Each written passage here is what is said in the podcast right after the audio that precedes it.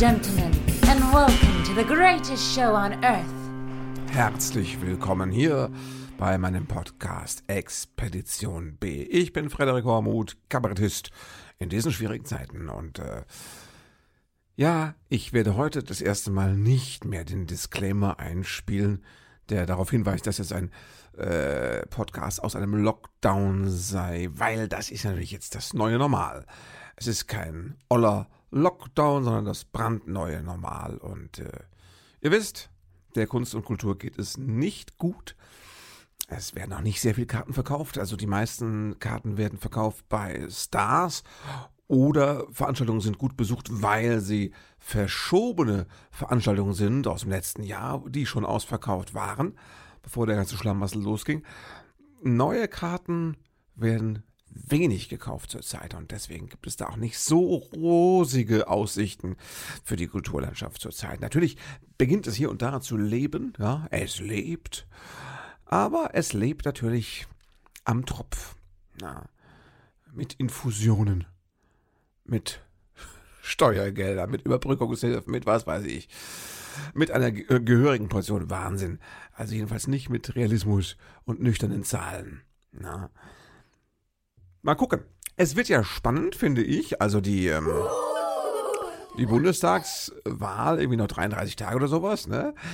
Also das Interesse fahrt an, so ein bisschen, finde ich, weil das Irre ist jetzt, es könnte sein, dass Olaf Scholz Kanzler wird, obwohl er A in der SPD ist und B Olaf Scholz ist.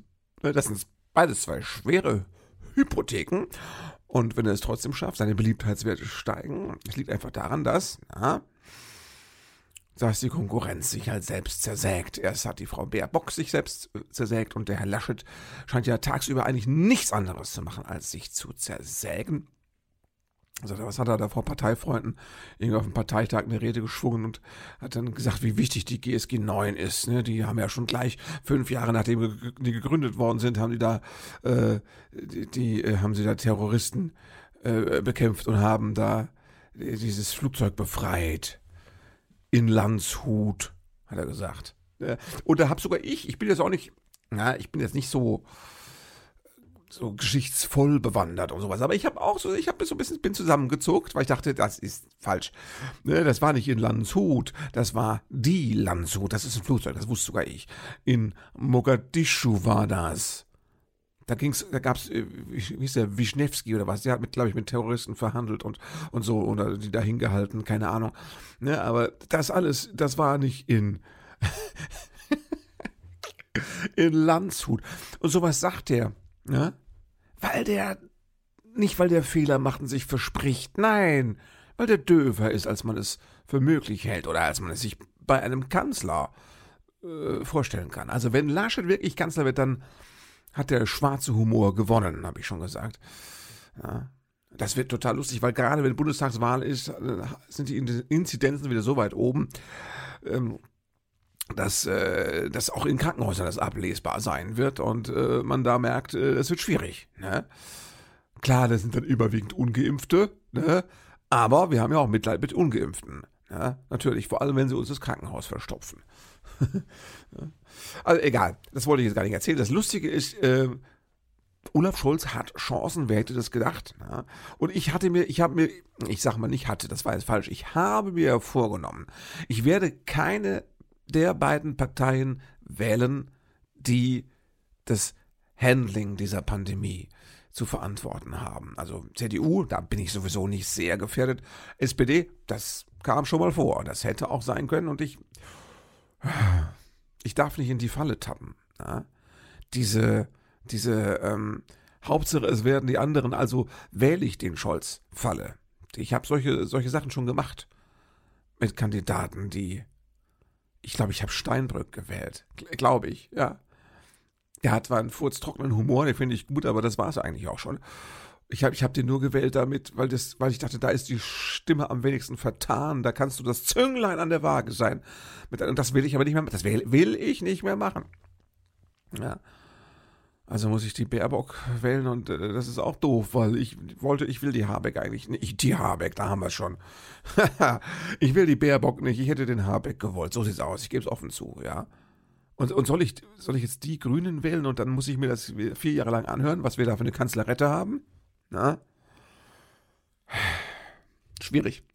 Ich wollte auch nur festhalten, dass, ne, dass das spannend wird mit der Bundestagswahl so langsam und äh, plötzlich passieren Sachen. Ich glaube, seit 15 Jahren hat jetzt zum ersten Mal die SPD in einer äh, Sonntags irgendwie Umfrage, in einer Wahlumfrage äh, vor der CDU gelegen. Ne? Und jetzt ist die spannende Frage, gibt es da noch eine Palastrevolte?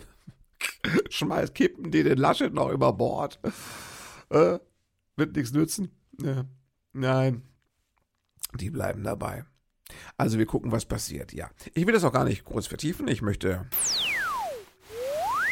das soweit äh, beenden. Ne? Ja, äh, beruflich, ähm, ich habe Texte geschrieben ein paar Nummern fürs Kabarett Dusche. Die wollen da, ich glaube, Mitte Oktober Premiere machen mit einem neuen Programm. Das hat den Titel Alles bleibt anders. Und da bin ich auch gespannt, ne, ob das Zuschauer finden wird, ob da Leute ins Theater gehen werden, ob die das dürfen bis dahin. Ne? Oder ob das auch wieder nur so ein Programm ist, das für die Schublade geschrieben ist und das dann irgendwie von irgendwelchen Überbrückungshilfen und Corona-Fördermitteln äh, bezahlt wird, respektive ich. Äh? Ja. Das gab's schon. Ich glaube, das letzte Programm ist auch irgendwie gefördert und bezuschusst wo worden, weil es ja nicht gespielt werden konnte. ne? Man will, dass die Kultur irgendwie weitermacht und dann sagt man, schreibt doch mal Programm, tut doch mal so, als würdet ihr spielen dürfen. Macht doch mal so, als wäre alles gut und zur Not müssen wir es finanziell äh, irgendwie entschädigen. Na, ja.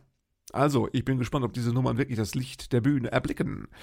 Oder ob das auch so ein Pandemie-Verreckerle wird. Na?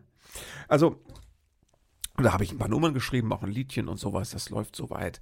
Und ähm, jetzt diese Woche am Freitag machen wir da im Theater, also dem entsprechenden dazugehörenden Theater in der Klapsmühle am Rathaus in Mannheim, machen wir so eine Streaming-Show. Das hatte irgendwie die Stadt Mannheim vor Monaten angeboten, den Theatern. Wir stellen euch alles Know-how und die Technik und die Leute zur Verfügung. Da könnt ihr live streamen ins Netz. Und das machen die nochmal. Das ist ein bisschen out. Ja, die Leute machen ja schon wieder Auftritte. Streaming ist eigentlich durch.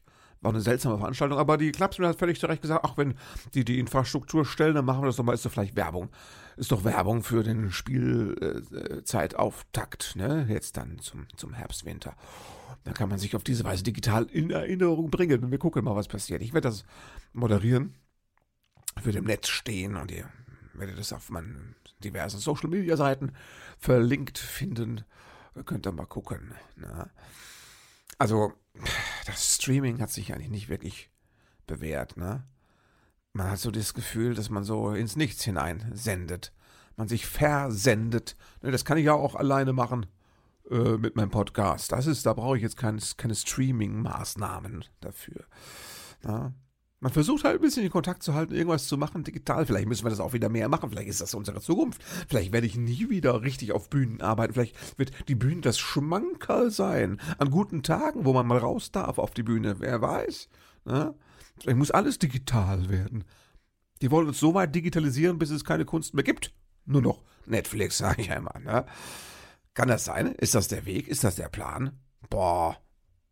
Nee, das Streaming ist unbefriedigend. Und äh, ich habe hab, heute unter der Dusche habe ich manchmal so Ideen, ne? also im Bad, ey. da habe ich gedacht, es gibt doch ganz viele äh, so Popsongs mit Dream. Und wenn man da immer das Wort Stream ersetzt, dann hat man doch total schöne Lieder zur Situation. Ne? Ich habe mal andeuten, ich habe mir ein paar Notizen gemacht, zum Beispiel ähm, Streams are my reality. Ja? Wisst ihr, was ich meine? Genau. Stream a little stream with me. Das ist ein Klassiker dann, ne? Genau. Oder ich weiß, nicht, was, was das Nashorn oder was, dieses Stream on, though it's hard to tell, though you're fooling yourself, stream on. Ich war jetzt mit, den, mit der Tonart nicht so ganz auf dem Punkt, ne? aber ich bin ja nicht hauptberuflich Sänger. Genau. Streamer, you're nothing but a streamer. Ne? Super Tramp. Ja. Oder eben hier Ozzy Osbourne. I'm just a streamer, I stream my life away. Da ist auch ne, Inhalt mit. Merkt ihr? I stream my life away, das ist das Gefühl. Dann habe ich noch hier Sweet streams are made of these. Who am I to disagree? Man darf ja nichts dagegen sagen. Ne? ja, was bleibt einem übrig? Nur streamen. Gibt's einen alten Hit? Dream, äh, Dream, Dream, Dream, Dream von, von, wie hießen die? Everly Brothers. Ich, da weiß ich, bin ich mir der Melodie nicht ganz sicher. Ich kann irgendwie All I have to do is stream. Nee, nee, das erkennt kein Mensch wieder. Hätte ich mir nochmal auf YouTube angucken müssen. Ne? Egal, das streichen wir. Streams are my reality. Das kann die Zukunft werden. Wenn ihr noch weitere Songs kennt, die sich verballhornen ließen als Streaming-Lied, dann äh, schreibt mir das doch gerne äh, als Kommentar bei Facebook oder bei Instagram. Oder auch gerne als E-Mail ne, an meine extra dafür eingerichtete E-Mail-Adresse expedition at frederik-hormuth.de. Völlig korrekt wiedergegeben von mir. Ja, da darf man aber stolz sein. Ich habe nicht mehr, danke, danke, ich habe nicht mehr so viel Routine im Sachen auswendig lernen, muss ich sagen. Ich bin da etwas außer Übung, out of order, kann man sagen.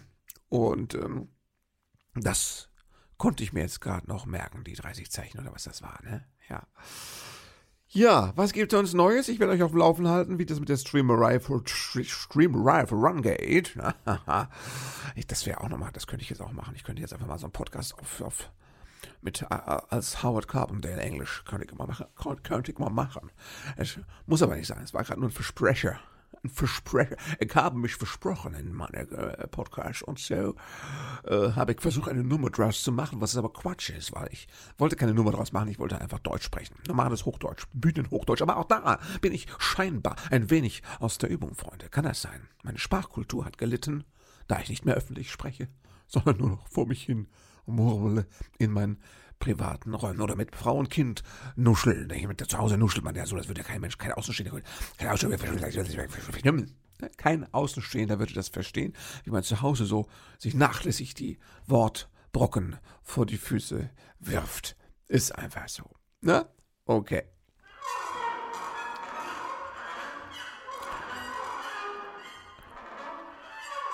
Ja, ist gut. Ich wollte euch eigentlich ein bisschen berichten von meinem Tag.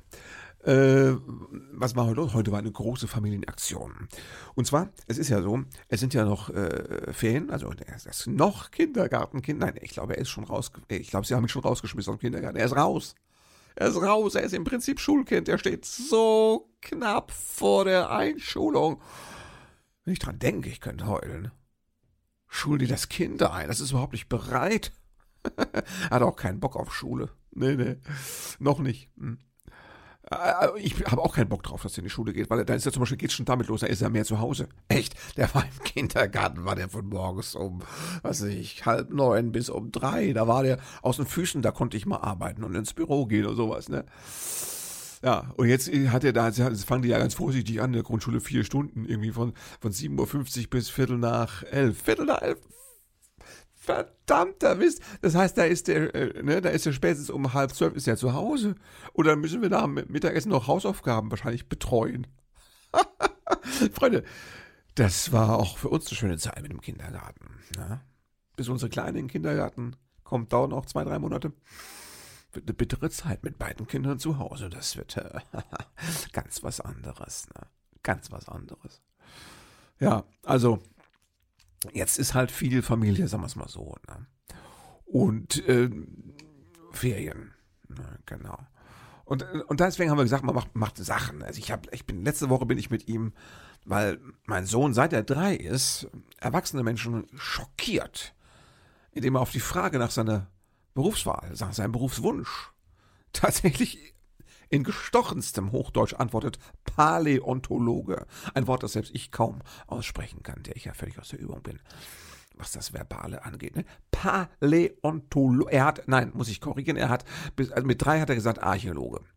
Und dann habe ich irgendwann ihm erklärt, die mit den Dinosaurierknochen sind aber die äh, Paläontologen. Und seitdem hat er gesagt, dann, nee, dann Paläontologe. Ne? Und da ist er jetzt schon seit irgendwie drei Jahren dabei. Es ändert sich auch nicht. Also Rockstar ist noch nicht und Lehrer will er auch nicht werden. Ne? Äh, also, ähm, Paläontologe.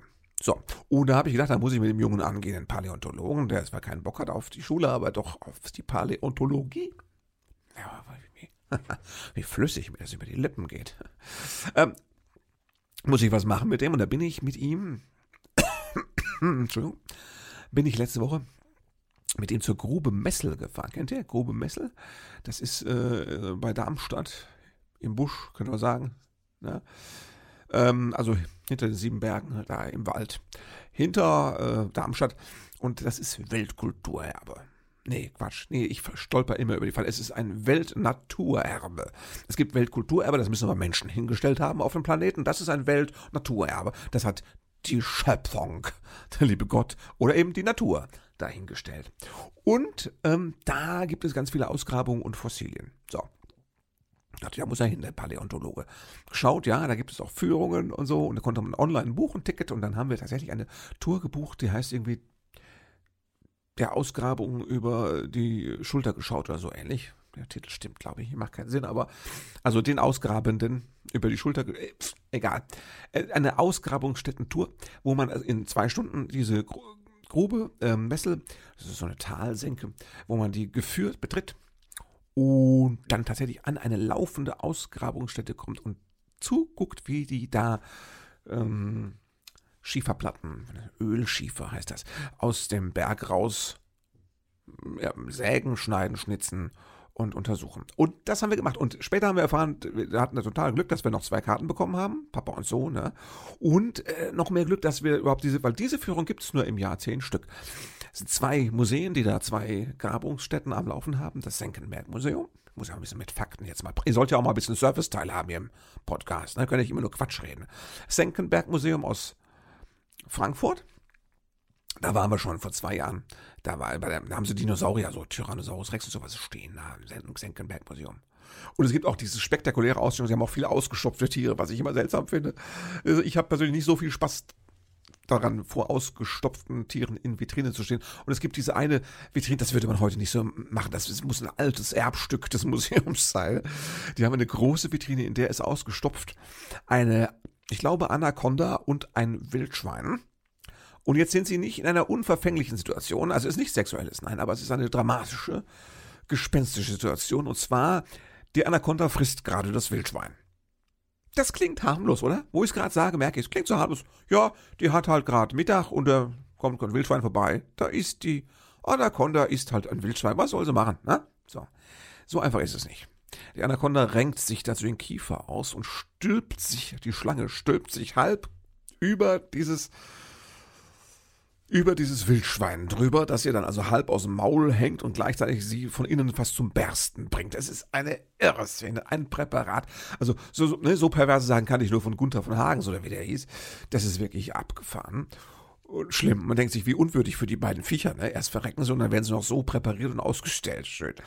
Ich habe vor diesem Schaukasten schon weinende Kinder gesehen, weil das ist creepy.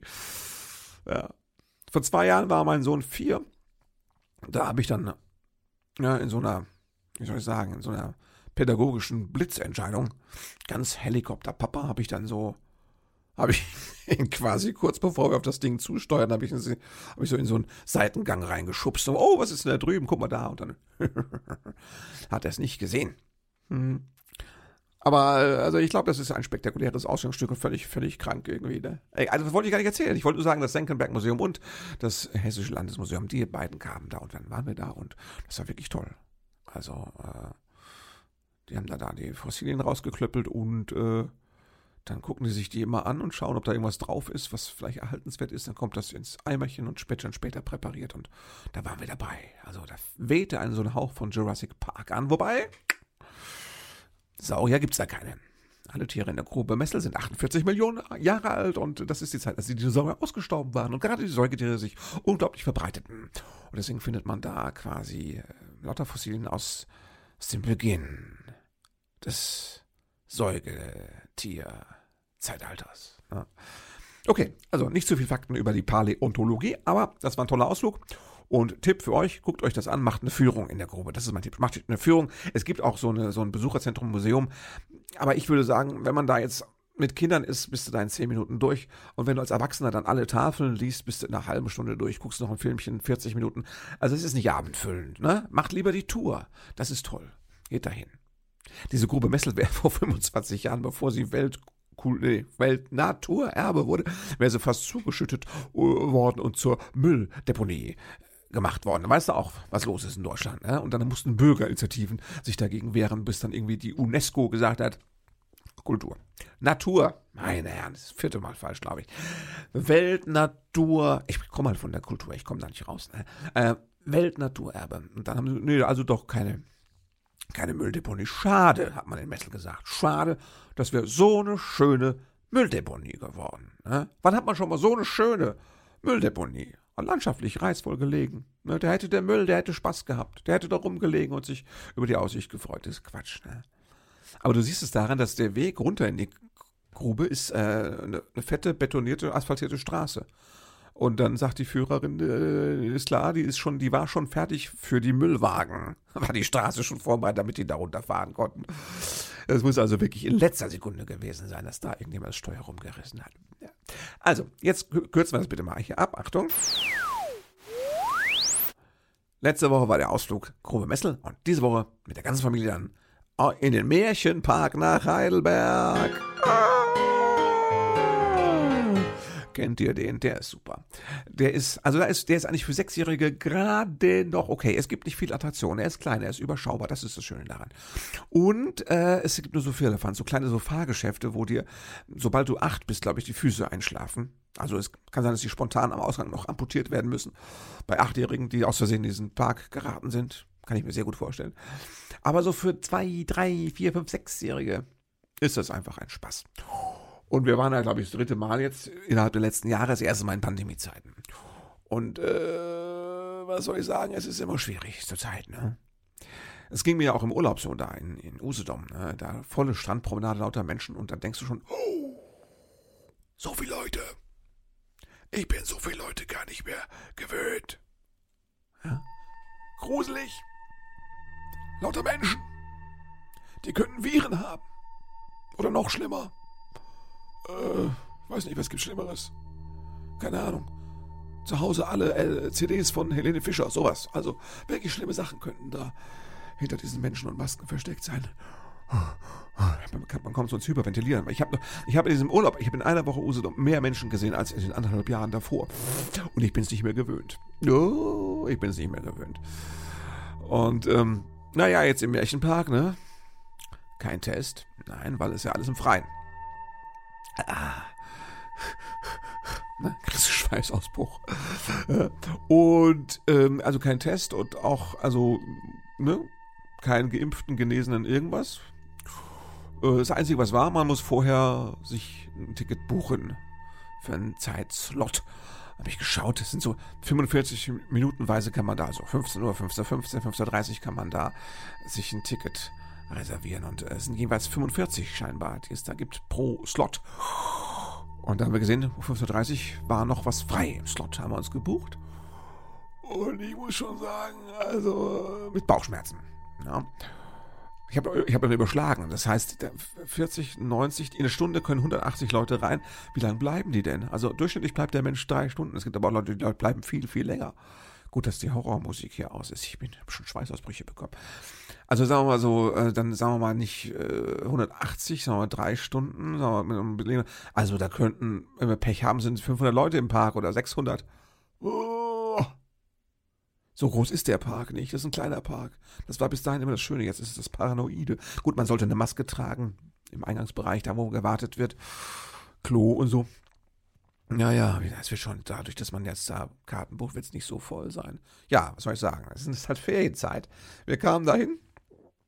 Dieses sogenannte Märchenparadies war schon am Eingang Warteschlange. Es war voller als jedes Mal. Äh, dass wir vorher da gewesen sind. Gut, wir waren, glaube ich, nicht in den Ferien da vorher, so, also nicht in den Schulferien, glaube ich. Und wir sind auch morgens hingefahren, aber morgens war ja schon alles ausgebucht. Klar, meine Frau kam dann drauf, wenn du dir morgens was buchst, sind natürlich noch keine da. Das heißt, die ersten 180 haben den, Park, Platz erstmal für sich, verstehst du?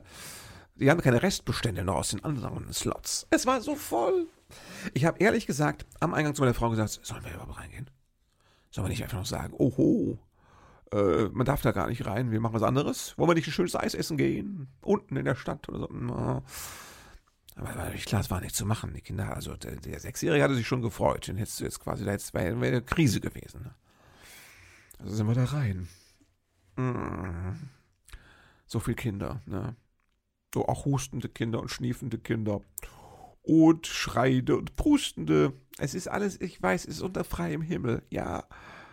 Aber voll und 1,50 Abstand und Kinder, das, ne, das ist das Projekt Durchseuchung, also äh, zeigte sich da von seiner freundlichsten Seite, das ist klar, aber und wir mittendrin. Huh, das war echt unheimlich. Da bin ich wirklich, da bin ich echt aus meiner Komfortzone raus, ne? was ja immer eine gute Sache sein soll angeblich. Und äh, naja, was soll ich sagen? Es wurde langsam besser. Die letzten anderthalb Stunden war es entspannt im Park und äh, äh, ich hatte meinen Frieden gemacht mit der Sache, aber oft packe ich das nicht zur Zeit, wo alle Inzidenzen steigen. Ja, man sowieso immer denkt, hoffentlich ist das wirklich kein Problem für die Kinder. Hoffentlich. Ne?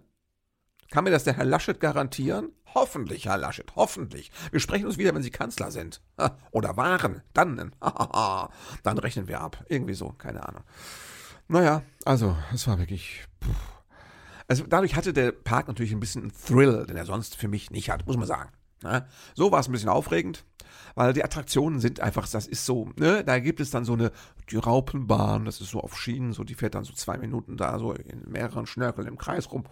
Und die hat die Form einer freundlichen gelben Raupe, so Biene Meier-mäßig irgendwie noch, sitzt sie drin. Dann fährt die mit gefühlt, ich weiß nicht, 11 kmh, dümpelt die da so vor sich hin. Ne? Und dann gibt es nochmal irgendwie so eine Pferdebahn, wo man auf hüpfende Pferdchen auf Schienen gefahren, man wird sehr viel auf Schienen gefahren. Ja, das bereitet die Kinder aufs Leben vor. Vieles ja wie auf Schienen. Ne? Du, du hast nicht immer die Möglichkeit, jederzeit abzubiegen in deinem Leben. Nein, das Leben verläuft meist in geordneten Bahnen. Und auf Schienen, natürlich. Das können die Kinder da schon mal lernen, das ist auch wichtig. Ja. Warum heißt der eigentlich Märchenparadies? Weil der Park so alt ist, dass es noch ein paar von den Buden gibt, so Schaukästen mit reingestellten Märchenfiguren. Die bewegen sich so, naja, bisschen. Die können vielleicht mal so einen Arm hoch und runter heben. Äh, und dann läuft vom Band irgendwie so eine Märchenkassette. Das ist furchtbar. Das, da gucken alle Kinder auch rein, natürlich, aber mehr so wie beim Autobahnunfall auf der Gegenfahrbahn. Ne? So schauen die Kinder starren da entsetzt rein. Nach dem Motto, mein Gott, sowas war früher ein Freizeitpark. Ihr hattet es nicht leicht, Mama, Papa, als ihr Kinder wart. Und das stimmt.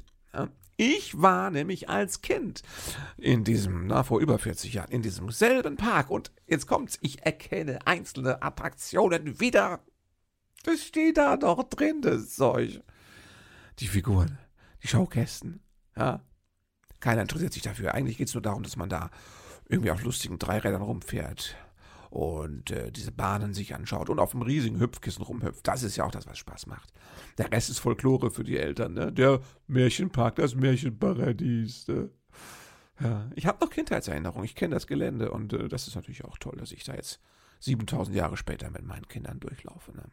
Ja, aber es, die Attraktionen sind so, wenn du dich als Erwachsener da mit reinsetzt und fährst da so eine Runde mit, das, das, diese, diese Fahrgeschäfte, die haben ja ein Tempo, die schleichen so vor sich hin. Als Erwachsener denkst du, du hast eine Nahtoderfahrung. Du würdest dich nicht wundern, wenn, ne, beim Aussteigen so weißes Licht kommt und ein Mann mit äh, weißem Rauschebart sagt, äh, herzlich willkommen. Ne? Also das, das also ich weiß nicht, wie oft es passiert, dass Erwachsene einschlafen, während sie mit den Kindern da in sowas drin sitzen. Das muss regelmäßig vorkommen. Was ich heute mehrfach sehr schön war, so ist so eine Tunnelrutsche, da wo man so einen Turm, Turm hochsteigt und dann kann, rutscht man durch so eine geschlossene Rutsche runter, kommt dann unten raus. Und das ist so, dass der Turm vorher, naja, der ist auch so, dass man sagt, naja, wenn das Kind zu klein ist, gehst du besser mal mit. Ja, dann passiert es regelmäßig, dass erwachsene Männer mit ihren dreijährigen Kindern in einen Kletterturm steigen, der nicht für sie dimensioniert ist. Und dann äh, wuseln die da so hoch und verstecken sich fast in den im Geäst, wollte ich sagen, dieses Kletterturms und in den Seilen und so. Und dann rutschen die mit dem Kind auf den Schoß runter. Und ich habe das jetzt ungelogen heute dreimal hintereinander gesehen, dass erwachsene Papas mit dem Kind auf dem Schoß in dieser Tunnelrutsche runterrutschen und sich unten den Kopf anschlagen, an der Oberkante, beim Rausflutschen aus der Wahnsinn, ne? Au, au, au. Alles für die Kinder. Was macht man nicht alles? Ne? Nahtoderfahrung in der in der Raupenbahn und äh, Kopfanschlagen in der, in der Dingsrunde. Es war aber ein wunderbarer Nachmittag. Es gab gnadenlos überteuerte Pommes und Würstchen, so muss das sein. Und äh, Herrlich. Ich hoffe, dass auch mein Sohn mit seinen Kindern, der einst dahin fahren kann. Ne? Das wird möglich sein, auch wenn die Klimakatastrophe kommt. Es ist ja oben auf dem Berg, dem Kaiserstuhl. Also da sollte soweit, ne? kann sein, dass man mit dem Boot ranfährt. Aber in den Park müsste man eigentlich auch dann noch können in 30, 40 Jahren. Und äh, das gönne ich ihm, das wünsche ich ihm jetzt schon. Und äh, ich bin auch froh, dass ich nicht mehr dabei bin, weil ich hatte dann schon meine eigenen Nahtoderfahrungen. Ich muss da nicht mehr mit der Raupenbahn fahren. Ich wollte euch das nur mal erzählt haben, damit ihr so wisst, was man so macht. Und was mich so stresst und nervt, sind Menschenmengen. Und äh, diese Mengen von Kindern, von denen ich denke, die werden jetzt alle durchseucht, die müssen es jetzt alle kriegen. Und der Laschet hat versprochen, es ist harmlos. Mich stresst das. Na? Und ich bin echt froh, wenn das mal vorbei ist. Hier, ich gucke auf die Uhr und sehe, eins ist jetzt vorbei, nämlich dieses Podcast. Da kannst du nichts machen. Nein, die Zeit ist rum. Euer Geld ist abgelaufen. Ach, apropos, ihr könnt auch mal wieder was spenden. Hier bei Buy Me Coffee, ihr könnt mal wieder einen Kaffee ausgeben. Freue ich mich drüber. Macht doch mal wieder. Das lief am Anfang ganz schön, jetzt habe ich es auch lange nicht mehr gesagt, haben es alle vergessen. Ich sag's nochmal. Buy Me Coffee, also Buy Me Honigbrot in meinem Fall. Guckt, ich verlinke das überall in den Show Notes und auf meiner Homepage. Hm, macht doch mal.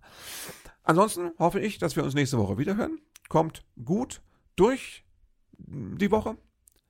Nehmt das ernst mit der Pandemie. Lasst euch nicht einreden, es sei vorbei. Und äh, bleibt gesund, passt gut auf euch auf. Oder wie meine Oma sagen würde, haltet euch munter. Thank you for being a part of this show.